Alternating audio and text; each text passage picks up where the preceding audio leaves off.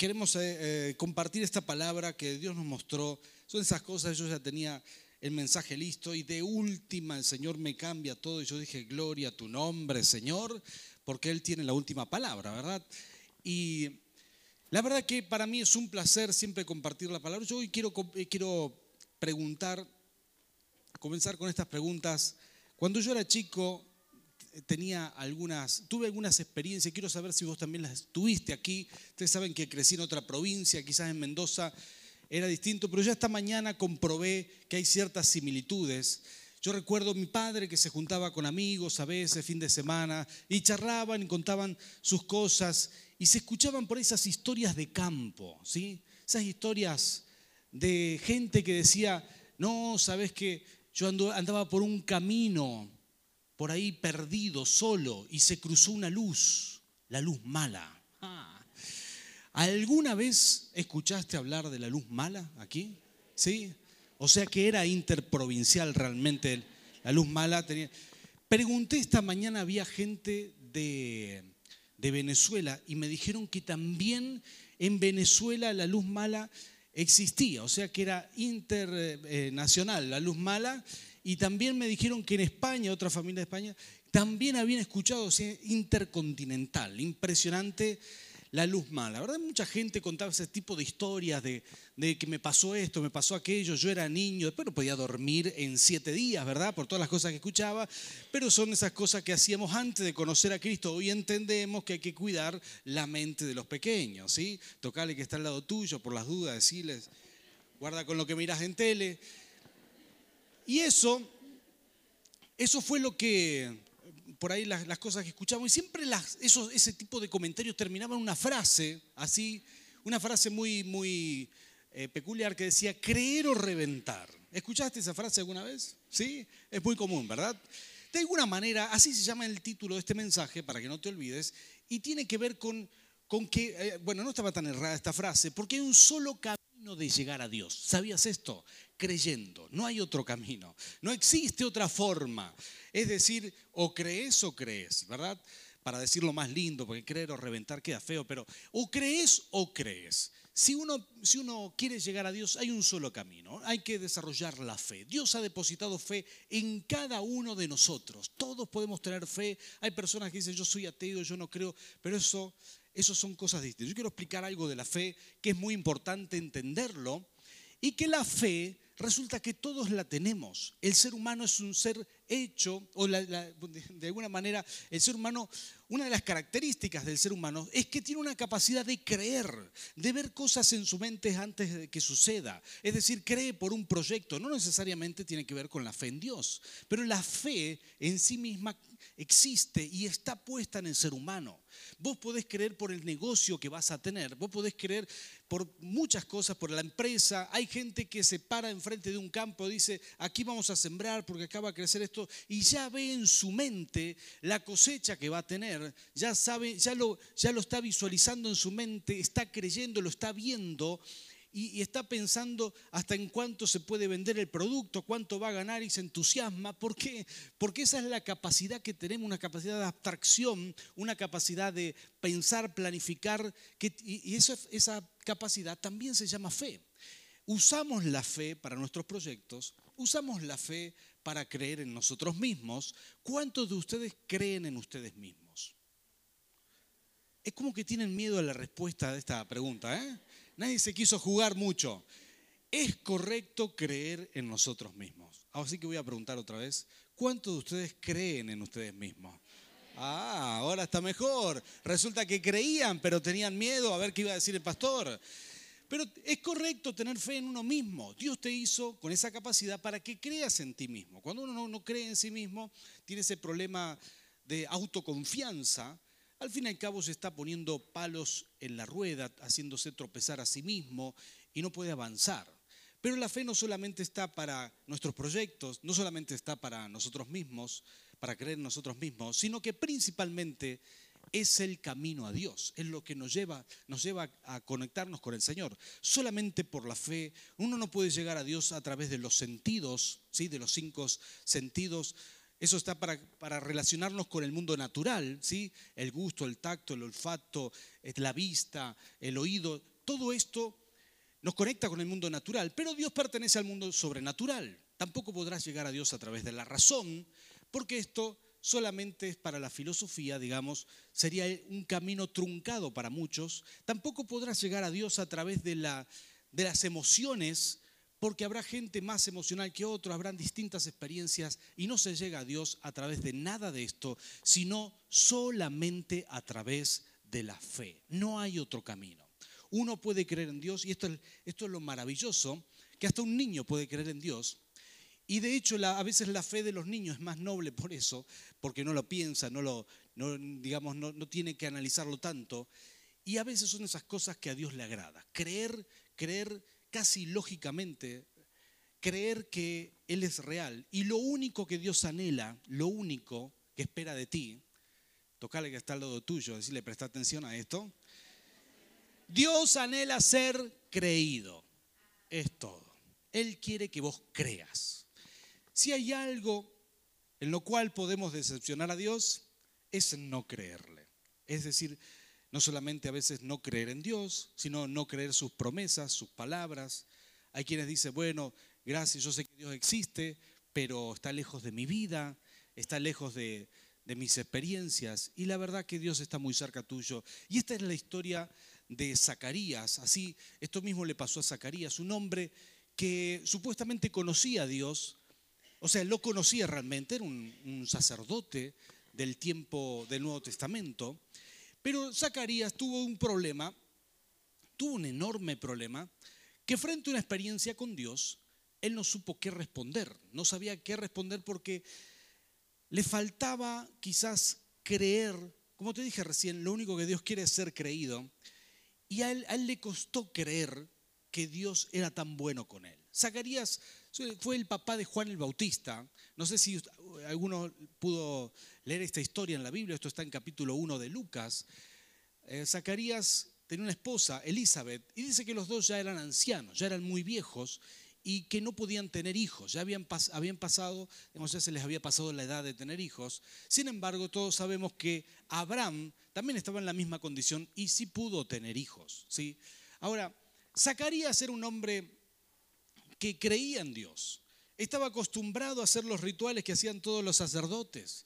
Zacarías entraba al lugar santísimo y ese año le tocó entrar por sorteo. Entraban y hizo lo que tenía que hacer, fue hacer un sacrificio, fue a poner, mejor dicho, no fue un sacrificio, fue a encender incienso, que son especies aromáticas con cortezas de árboles, una mezcla que había que hacer. Y eso simbolizaba las oraciones que subían al trono de Dios. Y ese día fue como siempre hacer su, su, trabajo, entró al lugar santísimo, encendió el incienso. ¿Y saben qué, qué, le pasó a, a Zacarías?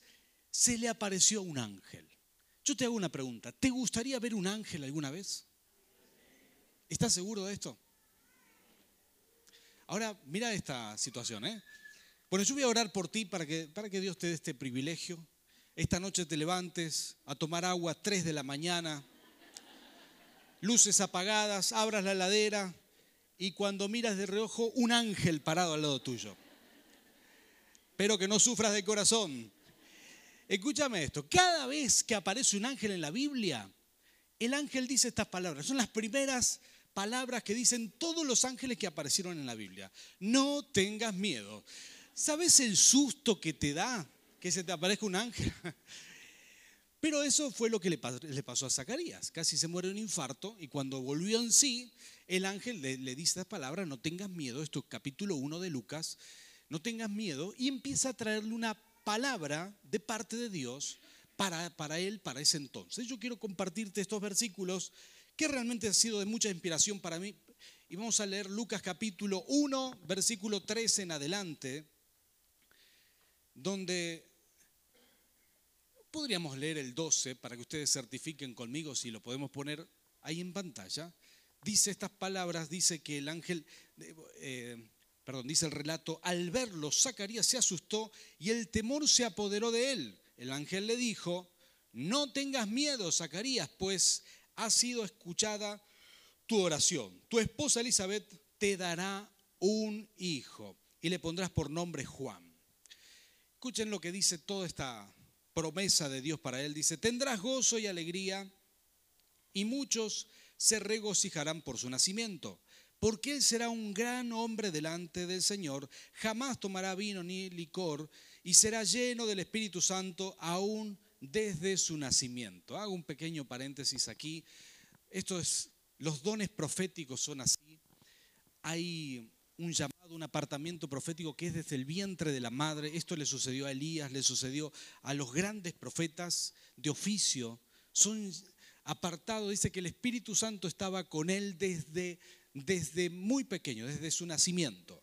Sigue diciendo, versículos 16, hará que muchos israelitas se vuelvan al Señor su Dios. Él irá primero delante del Señor con el espíritu y el poder de Elías para reconciliar a los padres con los hijos y guiar a los desobedientes a la sabiduría de los justos. De este modo preparará un pueblo bien dispuesto. Ahora diga conmigo, preparará. Si tendríamos que resumir el ministerio de Juan el Bautista, en esta palabra se resume. Él vino a preparar el camino para el Señor. Dice, preparará un pueblo bien dispuesto para recibir al Señor. Escuchen estos versículos, el 18.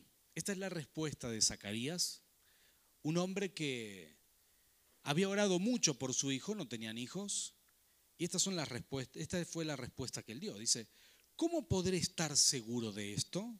Preguntó Zacarías al ángel. Ya soy anciano y mi esposa también es de edad avanzada. Yo soy Gabriel y estoy a las órdenes de Dios, le contestó el ángel. He sido enviado para hablar contigo y darte estas buenas noticias, pero, diga conmigo, pero, no le gustó al ángel la respuesta de Zacarías. Dice, pero, como no creíste en mis palabras, las cuales se cumplirán a su debido tiempo, te vas a quedar mudo. ¿sí? Miren qué lindo milagro en contra que le hizo. Te vas a quedar mudo. No podrás hablar hasta el día que todo esto suceda. ¿Cuántos dicen amén a la palabra? Preciosa historia en la Biblia. Esta es la historia de Zacarías, lo que tuvo que vivir en este momento de su vida, siendo ya una persona casi anciana, ¿sí? o de la tercera edad, que tenía mucha fe en Dios, pero ese día la fe le falló. Y como te dije al principio, lo único que Dios quiere es ser creído. ¿sí? Nosotros tenemos que desarrollar esa fe cada vez más. La fe se desarrolla, se puede, se puede expandir, se puede hacer avanzar. Y hizo un mal uso de las palabras. Él lo cuestionó a Dios. Zacarías le dijo, ¿cómo, puedo, cómo puede ser esto posible? ¿Sí? ¿Cómo, ¿Cómo va a ser posible? Él preguntó, ¿cómo? Una pregunta errada. Si Dios te promete algo, si Dios va a hacer algo contigo, seguramente no te va a decir el cómo. ¿sí? ¿Registraste eso? Tocale que está al lado tuyo, decirle, no te olvides, el cómo le pertenece a Dios. En el día que vos te pongas a pensar cómo Dios lo puede hacer, perdiste la fe, te lo aseguro. Cuando vos te pones a, a calcular, no, ¿cómo voy a hacer para pagar todo? Ah, listo, está frito. Cuando vos empezás con el cómo, ya ahí te la echaste. Como dicen los jóvenes ahora, te la echaste. Bueno, aquí hizo un mal uso de las palabras. Yo quiero hacer una pregunta honesta y sincera a mi iglesia que amo con todo mi corazón. ¿Cuántos de ustedes les gusta hablar?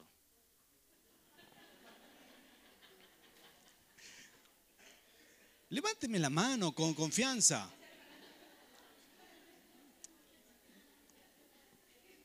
Se empezaron a reír como si, mira, si te gusta hablar, acá hay un mito que, solo a las mujeres les gusta hablar, esto no es cierto, vamos a desmitificar esto, a los hombres también les gusta hablar, ¿verdad? ¿Es así o no es así? ¿Cuántos hombres les gusta hablar? Levánteme la mano, sí señor, muy bien. Ninguno se gustaría, le gustaría quedarse mudo, ¿verdad? Algunos, algunas hermanas quizás deberían haber levantado las dos manos, ¿sí? Pero no significa que, que por eso, ¿verdad? Los hombres no hablan, ¿sí? Cuando viajamos en auto con mi esposa largas distancias, a veces hacemos viajecitos, sentado uno al lado del otro, siete, ocho, diez horas de viaje, no hay donde escaparse, ¿verdad? Hay que hablar. Hablamos, hablamos, hablamos. Y tuve una oportunidad un día de viajar con un amigo solos. En, cruzamos Paraguay, siete horas de viaje. y no derrochamos una palabra, ni una derrochamos. Yo iba cebando mate, le iban manejando, yo cebaba mate. Ni siquiera le dije, ¿querés un mate? No, lo miré y le hice. Él me miró y me dijo, perfecto. No derrochamos ni una innecesarias palabras para qué, ¿verdad? Porque a veces algunos hombres somos más así, si tenemos la oportunidad, guardamos silencio en el caso, en algunos viajes así. Imagínense dos mujeres viajando, ¿verdad? Van a, no, no será el caso, no van a hacerse señas, todo lo van a hablar. Y aquí la, diferencia, digamos, genérica de género no tiene nada que ver. No se trata de la cantidad de palabras que uno dice, sino de la calidad. Porque para hablar fe hay que elegir bien las palabras. ¿sí? Y Zacarías tuvo un pequeño error aquí, no pudo elegir bien las palabras. Él él cuestionó a Dios, dijo, ¿cómo? ¿Cómo es posible esto? Y le dijo, yo ya soy anciano, ¿sí? Todas estas preguntas ilógicas, o mejor dicho, todos podemos tener dudas, pero lo que espera Dios de nosotros en algún momento es que nuestras dudas se vayan, que podamos creerle, que podamos confiar. Y él ya sabía lo que había sucedido con Abraham, estaba escrito un ángel se le apareció. No estaba, no estaba, esto no era una promesa escrita en la Biblia, no, era un ángel que le estaba hablando en vivo y en directo. Y él le dijo, ¿cómo es posible? Yo ya soy anciano. Es como decir, nosotros ya casi no tenemos mucha, no sé, mucha actividad, ¿verdad? Como matrimonio, ¿sí? No tenemos, aparte el PAMI no cubre maternidad, la lechita nido, los pañales y todo esto. todas las cuestiones, ¿verdad? Que empezó a cuestionarle. ¿Cómo es posible? Le dijo y el ángel no le gustó nada, no le gustó nada, entonces le dijo, te vas a quedar mudo. Y, el ángel no, no, perdón, Zacarías no habló más una palabra. Zacarías llegó a la casa, Elizabeth le empezó a preguntar, esposo, ¿cómo te fue en el trabajo? Bien, hablame, contame algo, ¿verdad? ¿Cuántas mujeres tiene un Zacarías en la casa? Alguien que vio un ángel y quedó mudo, no le dijo una palabra, por nueve meses no habló más, no dijo una sola palabra, Nueve meses y al menos nueve meses y ocho días hasta que presentaron al niño no dijo una sola palabra más. Hay que aprender a elegir bien las palabras y si, si el fuego de Dios está en nuestro corazón vamos a hablar bien vamos a decir las palabras correctas. Hay personas que siempre ven el vaso medio vacío, que son negativas, que siempre hablan mal, se encuentra una manchita en el cuerpo y dicen, uh, me voy a hacer revisar, esto seguro es cáncer, ¿verdad? Encuentran algún, algún problema en el trabajo y seguro va, va a cerrar la empresa, escuchaste los rumores. Siempre hay personas que hablan mal y Dios espera de la gente de fe que hablemos palabras de bendición. Quiero decirte esto, estamos llegando a fin de año. El año que viene, Señor, nos está mostrando cosas grandiosas para la iglesia. Será dura para la nación posiblemente, pero sos hijo de Dios, el Señor te va a bendecir. ¿Cuántos dicen amén? Pero Dios espera algo de ti. Llega el cumplimiento de tus oraciones. el ángel le dijo, le dijo a Zacarías, le dijo, tus oraciones han sido oídas, Zacarías. A lo mejor no eras en el tiempo que vos querías, a lo mejor no era el momento que vos querías, pero hay un momento que llega el tiempo del cumplimiento. Y cuando llegó el momento, Zacarías no estaba preparado. Quiero decirte esto, iglesia, llega el tiempo del cumplimiento de muchas promesas para el pueblo de Dios. Hay cosas que le pediste al Señor que todavía no se te dieron, pero llega el tiempo, llega el tiempo, llega el tiempo, se viene el cumplimiento. Pero voy a decirte esto, es importante que te agarre con fe en el corazón, que cuando, cuando tengas la oportunidad de mostrar tu fe, tus palabras sean las, las correctas, que puedas decir, sí, Señor, yo tomo esta palabra, yo agarro esta promesa, esto es para mí declaro en el nombre de Jesús que se va a cumplir y que no desprestigies o, no desestimes las palabras de Dios con palabras incorrectas, porque a veces, a, veces eh, permitimos que estas cosas no sucedan. Hay gente que le cuenta sus sueños a otros y alguien se los desprestigia y dice, no, ¿cómo vas a pretender eso? Eso no te va a funcionar nunca. Y toda aquella cosa que habías soñado, todo aquello que habías pensado en tu mente, se te cae por el comentario de alguien. ¿Te ha pasado esto alguna vez? Porque esa palabra, ese alguien usó palabras incorrectas y te destruyó la fe. Ahora, si Zacarías hubiera podido seguir hablando, quizás hubiera llegado a la casa y le hubiera dicho, mira, Elizabeth, ahí estuve con un ángel, me dijo que vamos a tener un bebé, pero yo no sé. ¿Vieron esa postura? Esa gente que es mediocre para hablar, no como los que se congregan en Jesucristo plenitud de vida, ¿verdad? sino otros por ahí, esos que, ¿cómo estás? Y acá tirando para no aflojar. Ay, Dios mío. Qué gana de darle un sacudón, ¿verdad? Hay gente que, que tiene ese pesimismo en la vida. Esa no es la actitud correcta. Nada vas a lograr así. Uno tiene que llenar su corazón de fe, proclamar las palabras correctas aunque tu realidad no coincida con lo que estás proclamando, porque vos estás hablando fe para la gloria del Señor. Tenés que seguir hablando fe. Aun cuando veas que tus hijos todavía no están en el camino del Señor, seguís proclamando fe. Estás diciendo, mis hijos le servirán al Señor. Aunque no veas tus deudas pagadas, vos estás proclamando que antes que termine el año, tus deudas van a estar canceladas para la gloria del Señor. Sí, Señor, dale un aplauso al Rey.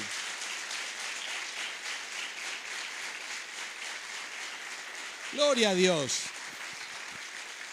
Este es nuestro tiempo de hablar fe, de llenar nuestro corazón de fe.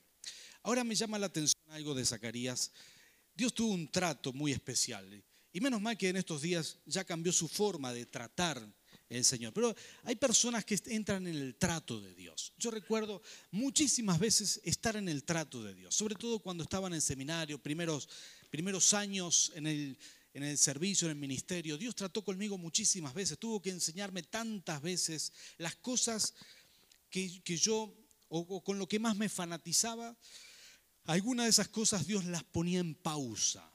No, es decir, hay cosas que Dios te puede poner en pausa. Dios le puso mute a, a Zacarías para que no hable, ¿verdad? Por una temporada. No era para hacerle daño, era para que aprenda.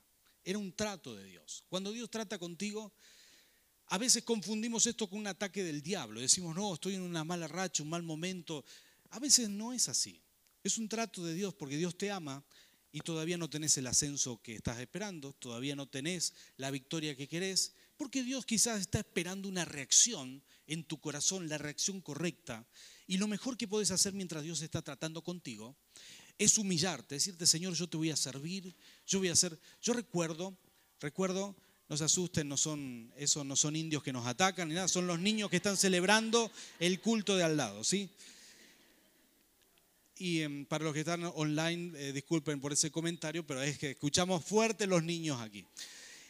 Y yo recuerdo cuántas veces el Señor eh, trató conmigo, sobre todo en el seminario. Eh, recuerdo quedarnos sin dinero. Jamás en la vida nos habíamos quedado sin dinero. Crecimos en Rafaela, toda la protección de un gran grupo familiar, trabajo, etc.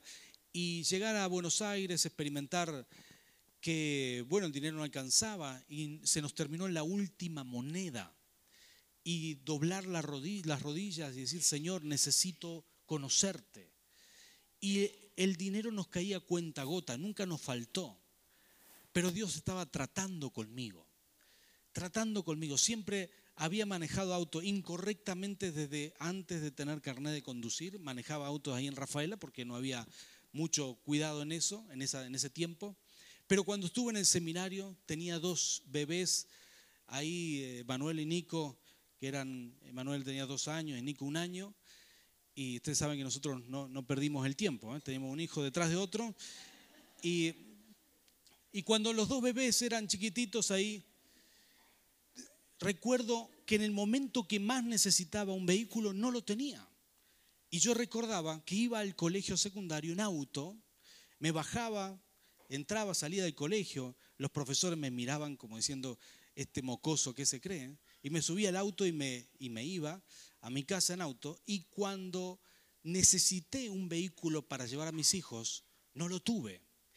Y si alguna vez pasaste por una situación así, vas a entender lo que te digo, es desesperante. Y lo que hice, en vez de revelarme, es decir, Señor, me humillo delante de ti. Yo necesito ver tu poder. Yo, confío en ti. Y le dije, Señor, yo te voy a servir. Tenemos que viajar dos horas de colectivo para llegar hasta la iglesia y ministrar y después volver otras dos horas. Eran cuatro horas de viaje para estar un culto de una hora y media. Y tenemos que llevar los niños, llevamos, ustedes lo que es la ropita, la lechita, los pañales, y llevábamos un campamento encima que parece que íbamos a escalar en la Concagua, ¿verdad? Pero no, íbamos nomás hasta la iglesia, pero todos los, niños, eh, perdón, eh, todo el, bagaje que uno lleva para con los niños, y todo esto en colectivo. Recuerdo que hasta tenía uno en cada brazo y aprendí a tocar el botón de pare con el dedo gordo del pie, ¿verdad? Porque no sabíamos cómo manejarnos ya ahí. Y así hicimos todo, y en ese momento le dije al Señor, una y otra vez, sea lo que sea, venga lo que venga, yo te voy a servir igual. Tengo un pacto contigo y lo voy a cumplir. Y cuando yo me humillé delante de Dios, entonces vi su mano de poder. ¿Sabes lo que le pasó a Zacarías? Zacarías durante esos nueve meses seguramente tuvo tiempo para reflexionar. El día que nació el hijo, tampoco pudo hablar. Pasaron algunos días y tampoco podía hablar, pero al octavo día tenía que llevarlo al templo para presentar al niño y circuncidarlo. Así que llevó a su bebé Juan, en ese momento todavía no le habían puesto el nombre, y en el templo los sacerdotes le preguntan a Elizabeth, a la mamá, porque todos sabían que había quedado mudo. Entonces le dicen, Elizabeth, ¿qué nombre le vamos a poner? Y ella le dice, Juan, porque mi esposo vio un ángel y el ángel le dijo, se va a llamar Juan. Entonces los sacerdotes le dijeron, no, pero si nadie en tu familia se llama Juan, vamos a poner el nombre de tu esposo. Y ahí el esposo se enojó. Agarró una, una tablita, literalmente una, no una tablet, ¿sí? una tablita, y escribió el nombre. Y dijo, se va a llamar Juan. Y se lo mostró a los sacerdotes casi con bronca para que aprendan, para que vean que este es el nombre del niño. Y en el momento que él escribe el nombre, el poder de Dios viene sobre él, su lengua se, libera y comienza a alabar al Señor. Porque ese fue el momento que terminó el trato de Dios con él. Cuando él alineó su corazón a los propósitos de Dios. Él dijo, se va a llamar tal cual el ángel me dijo. El trato de Dios tiene una sola, busca una sola cosa en ti, producir más fe, producir más entrega producir humillación de la buena, de la que te eleva, porque te humillas delante del Señor y el Señor te reposiciona para grandes cosas. ¿Cuántos dicen amén? Oh, sí, Señor, tocale que está al lado tuyo, decirle cuidado con el trato de Dios. Sí, Señor. Pero a veces no hay otra forma, no hay otra forma. Lo último que voy a decir, te voy a pedirle a los adoradores que vengan por aquí. Sabes, nueve generaciones habían pasado si ustedes ven el libro de los evangelios, son los primeros, los primeros libros del Nuevo Testamento. Y el último profeta que había hablado, Malaquías, había hablado hacía 400 años atrás. Y por 400 años no hubo profeta, no hubo quien le hable de parte del Señor.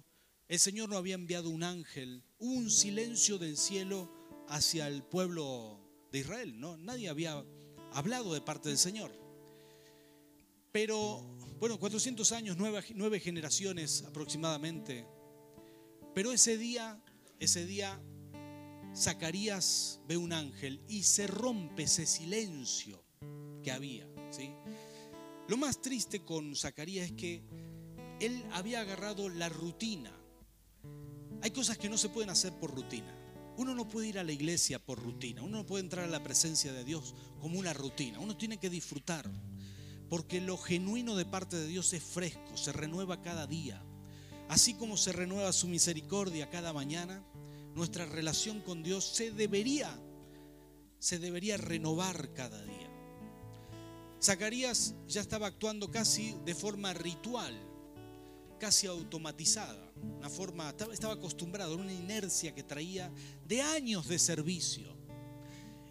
Que nunca nos pasen este tipo de cosas, que nunca nos pase que años de venir a la iglesia, uno entra en un ritmo, ¿verdad? Entra en una, una forma de manejarse todos los domingos en la iglesia, es como una rutina. Soy cristiano, tengo la camiseta puesta, y bueno, esto puede ser una rutina, uno lo hace porque sabe que tiene que hacerlo, tiene el sentido de lo correcto y eso está muy bien. Sabe que tiene que traer a los hijos a la iglesia, al ministerio si tenés pequeños. Pero uno pierde la frescura, pierde la, lo que es realmente maravilloso de la relación con Dios. Y si hay algo que Dios me habló, realmente el Señor me está hablando cosas tremendamente buenas para el año que viene, para la iglesia. ¿eh? Si hay algo que Dios me habló acerca del año del cumplimiento, es que tenemos que estar preparados. En lo que nos queda del año, nuestra relación con Dios tiene que ser viva. El fuego tiene que estar ardiendo. El fuego del Espíritu en nuestras vidas tiene que estar encendido. En lo que nos queda del año tenemos que atravesar la línea eh, que, se, separa ambos años. Tenemos que llegar al, al 31. Tenemos que pasar ese, ese día, esas horas en el fuego del Espíritu. Llegar bien. Porque cuando llegue el momento de del cumplimiento, de lo que abunda en tu corazón hablará tu boca. Hablarás palabras de bendición. Vas a declarar cosas muy buenas, pero será importante que estés en el Espíritu para eso. Será importante que estés conectado con Dios, estés aferrado al Señor, que puedas disfrutar esa relación con Dios, que lejos de ti esté que sea una rutina. Es decir, no permitamos que la vida cristiana sea venir cada domingo, sino que podamos disfrutar de una relación fresca con Dios. Déjame decirte esto, no es, bueno, por mucho tiempo, cuando yo comencé el camino del Señor, que era adolescente, ¿sí? Tenía, yo recuerdo tener 18 años, 19 años cuando comencé. Y, em, y, y recuerdo que a veces tenía la idea equivocada que la relación diaria y el trabajo de, arrodillarse, de orar, bueno, eso le voy a dejar que haga Nerina, ¿sí? Yo solamente voy a ir el domingo, voy a congregarme y chao. Y a veces, no sé por qué razón, es como que los hombres adoptamos una postura más cómoda. Y déjame decirte esto, ese sería el obstáculo número uno para tener un fuego encendido. Sos el hombre de la casa, cabeza del hogar. Dios espera que seas vos el primero que se arrodilla. El primero. Que seas vos el primero que busca la presencia de Dios. A lo mejor alguien va a decir, no, pero bueno, si mi esposa va más a la iglesia que yo, hay reuniones de mujeres todos, los meses, ella está siempre en todas las reuniones, yo estoy más frío. Déjame decirte esto, esto es para ti, hermano. El Señor te quiere de rodillas en este tiempo, que renueves tu relación con Dios. Yo no sé si lo que te digo es realmente para ti, pero acabo de sentir este peso y siento que Dios está llamando a los hombres de nuestro ministerio a doblar rodillas en su hogar. Hay cosas que no van a suceder hasta que aquel que es cabeza de hogar busque primero la presencia se humille delante del Señor. Hay cosas que no van a suceder hasta que aquel que es cabeza busque la presencia del Señor. Yo quiero orar por ti y pedirle al Señor que nos renueve en este tiempo. Yo estoy seguro de que responderemos bien al Señor, de que hablaremos palabras de fe cuando tengamos que hablarlas, pero tenemos que asegurarnos hoy, hoy, hoy, que el fuego de Dios esté en nuestras vidas. ¿Cómo está tu relación con Dios? ¿Sos de esas personas que les gusta levantarse a orar. Beto compartió el mensaje en el culto anterior y comentó algo muy bueno, algo que yo suelo hacer también. Él le puso un nombre a la alarma, aquellos que usamos la alarma en el teléfono, podés elegir entre ponerle un nombre y no solamente alarma. Beto le puso un nombre así como, ¿cómo era el nombre que pusiste? Te está esperando. Se refiere al Señor, ¿sí? No al jefe en el trabajo, ¿eh? te está esperando para orar. Entonces así le puso a la alarma para levantarse a orar. Yo tengo otro nombre, el mío se llama Tiempo con el Espíritu. Ese es mi nombre. Suena esa alarma y yo me levanto ahora. Lo primero que hago es buscar al Señor, poner unos mates, algunos toman café, lo mío es el mate amargo. Y hablo con el Señor, oro al Señor, oro por ustedes, oro por los líderes, oro por nuestras iglesias en Paraguay, y a veces el Señor me trae cosas a la mente mientras estoy orando. Y sé que tengo que orar, por eso. Pero no me puedo permitir en mi vida dejar que esa relación se desgaste. Y la palabra que yo tengo para vos hoy aquí es que el fuego de Dios esté encendido, cada día, cada mañana. Y si vos podés tomar esta palabra, te vas a llevar un tesoro hoy, porque se viene un año maravilloso, pero es importante que el fuego de Dios esté encendido. Casi con, con temor digo estas cosas, porque se viene un año maravilloso para los que creemos en el Señor, ¿eh? porque puede que nuestro país tenga algunas dificultades. Sin embargo, nosotros tenemos fe, nuestros ministerios personales van a crecer y el ministerio de la iglesia se va a multiplicar enormemente. El año que viene será un año maravilloso. Realmente será un año muy bueno. Será toda una década, la década de evangelismo. Va a ser un año, serán años de crecimiento de todas las iglesias en nuestro país. Pero es importante que nosotros crucemos esta línea, entremos al 2020 a pleno con el Señor en el fuego del Espíritu. Así que te voy a invitar a que te pongas de pie y podamos orar juntos.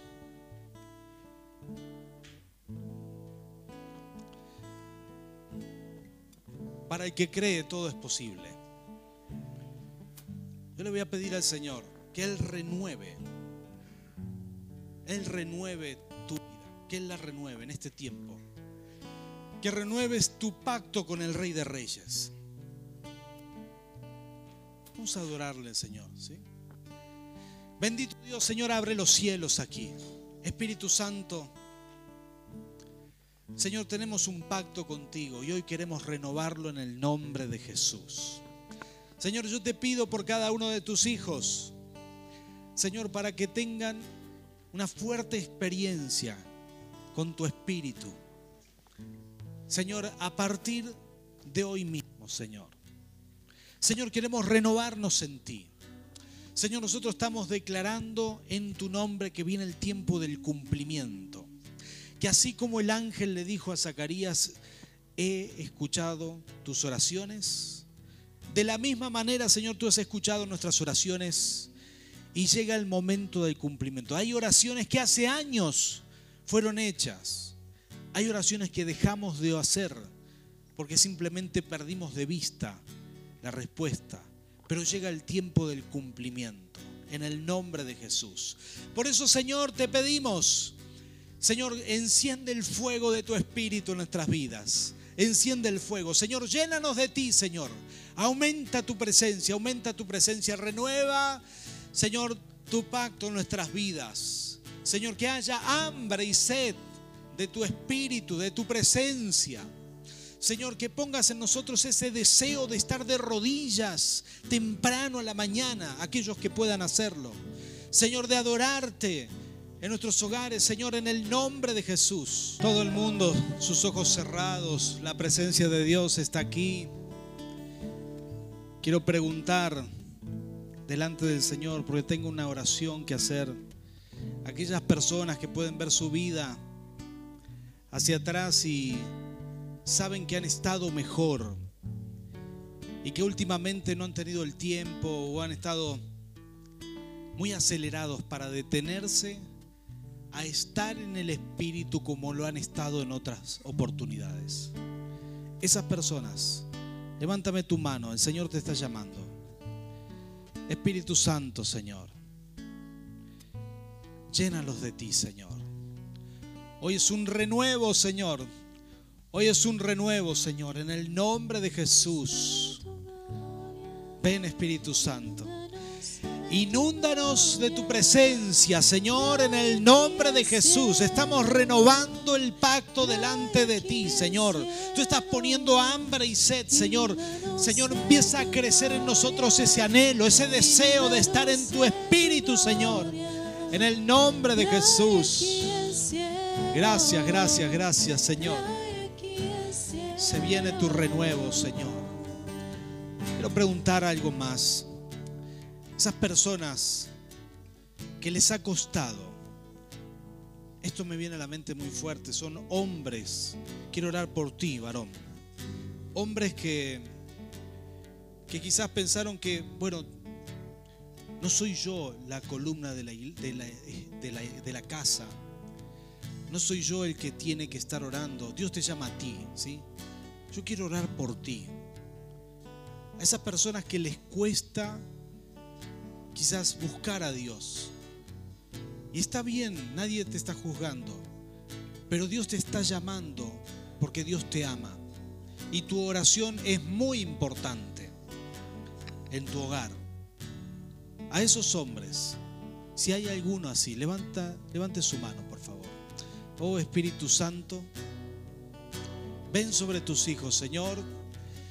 En tu nombre, Rey, te doy gracias por tus hijos que tienen sus manos levantadas. Yo te doy gracias, Señor. Señor, porque tú los estás llamando con tus, con, con tus lazos de amor, Señor. Tú los estás llamando. Señor, este es el tiempo donde ellos van a doblar rodillas, donde te van a buscar y te van a encontrar. Señor, estás esperando que ellos hagan la oración para soltar tus bendiciones sobre el hogar. Por eso, Padre, en el nombre de Jesús, bendecimos a tus hijos. En tu nombre, bendecimos a tus hijos. Señor, porque tú los estás levantando y afirmando como columnas del hogar, Señor. En el nombre de Jesús. Gracias, Rey. Gracias, Señor. Señor, toda la gloria sea para ti. Declaramos, Señor, que vamos a creer, que vamos a crecer en fe, que creeremos tus palabras, que vamos a hablar bien para la gloria de tu nombre. Gracias, Señor. Amén y amén.